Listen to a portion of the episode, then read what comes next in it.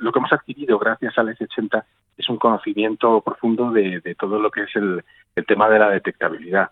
Y cuando nosotros estudiamos la posible detectabilidad de los buques, eh, los enfrentamos a, posibles amenazas, como pueden ser pues incluso satélites o buques, eh, eh, unidades aéreas no tripuladas, sensores submarinos que se asienten sobre el fondo del mar, pero la mayor amenaza para un buque de superficie a nivel de ser detectado va a ser siempre un submarino. Entonces, gracias a ese conocimiento que hemos adquirido en, la, en el desarrollo de los submarinos S-80, pues somos capaces de, eh, de, pensar cómo minimizar al máximo la, detectabilidad de nuestros, de nuestros buques de superficie para eh, ser evitado, eh, evitar ser detectados por parte de, submarinos y cualquier otro medio. Bueno, resumiendo, aprovechan la ah, construcción de esos buques en Cartagena ¿no? para, para poder con ese conocimiento aplicarlo a, otras, a otros buques de superficie. Le iba a preguntar dentro de la seguridad, ¿no? porque en estas cosas de defensa pues siempre es difícil, ya sabemos que es su cliente, ¿no? el ministerio, pero mm, no sé si nos puede avanzar algo de ese sistema de detección, cómo es posible, porque mm, parece que está todo inventado, ¿no? Eh, ¿Cuál sería el sistema que permitiría em, optimizar al máximo esa discreción, no? Bueno, eh, eh, se, van a evaluar muchas posibilidades y, la, Armada, el Ministerio de Defensa, participa junto con nosotros, colabora con nosotros en, en establecer eh, cuáles son sus, sus requisitos y sus posibilidades operativas. Entonces, en ese sentido, estamos muy contentos de tener al Ministerio de Defensa de, nuestro lado. Eh, las tecnologías, pues vamos a ir evaluando. Como ejemplo, puedo decir, eh, hay nuevos dispositivos que, camuflan la firma radar. La firma radar de un, de un barco es lo, lo, que se establece es, el perfil del barco ¿eh? el, perfil lateral del barco es lo que nos da la firma radar. Entonces, hay dispositivos que lo que hacen es modificar esa firma, esa firma radar de los, de los buques para engañar al sistema que está, al radar que está tratando de detectarlos y hacerlo eh, que, piense que es un, petrolero, una ballena. Entonces, eh, lo que se hace es gestionar esa, esa firma radar modificando la, la forma de la parte visible del buque y, y, que no sea capaz el sistema radar de detectar de qué, de qué se trata. ¿Qué mm, países, qué flotas son las que podrían suponer un riesgo para la Unión Europea? Porque si se ha encargado este estudio conjunto es porque hay una evidencia ¿no? de submarinos que pueden ser un, un, peligro. Bueno, en principio es el propio submarino el que es, el que es un peligro. En cuanto al adversario contra el que tenemos que enfrentarnos, pues, eh, pues bueno, eso por, eso precisamente queremos que esté la, Armada ayudándonos en, en, establecer todas estas, todos estos criterios. Pero en el fondo nosotros lo que hacemos es eh, eh, mejorar la capacidad de, de nuestros de nuestros buques de superficie y en general de de la, de la flota naval española y por ende europea para enfrentarnos a los posibles retos que puedan que podamos eh, enfrentar en el futuro, vengan de China, vengan de Rusia o vengan del, del de, Extremo Oriente. Eso mm, nosotros contemplamos todo tipo de amenazas.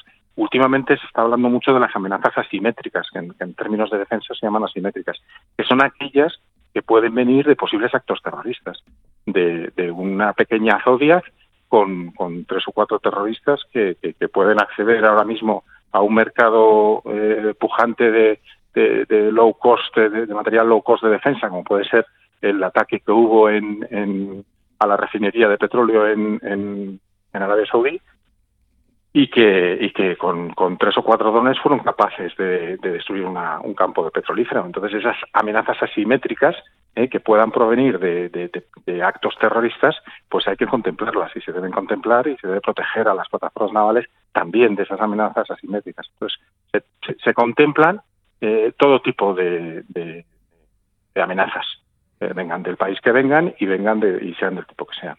Y ya por curiosidad y a nivel operativo, ¿cómo colaboran ustedes con esos astilleros navales europeos? los ha mencionado al principio, hablaba de varios países. ¿Cómo intercambian información? ¿Cómo, ¿Cómo trabajan conjuntamente? Porque claro, más ahora con el coronavirus, ¿no? que será todo videoconferencias y todo tipo de, de comunicaciones a través de redes sociales, ¿es complicado?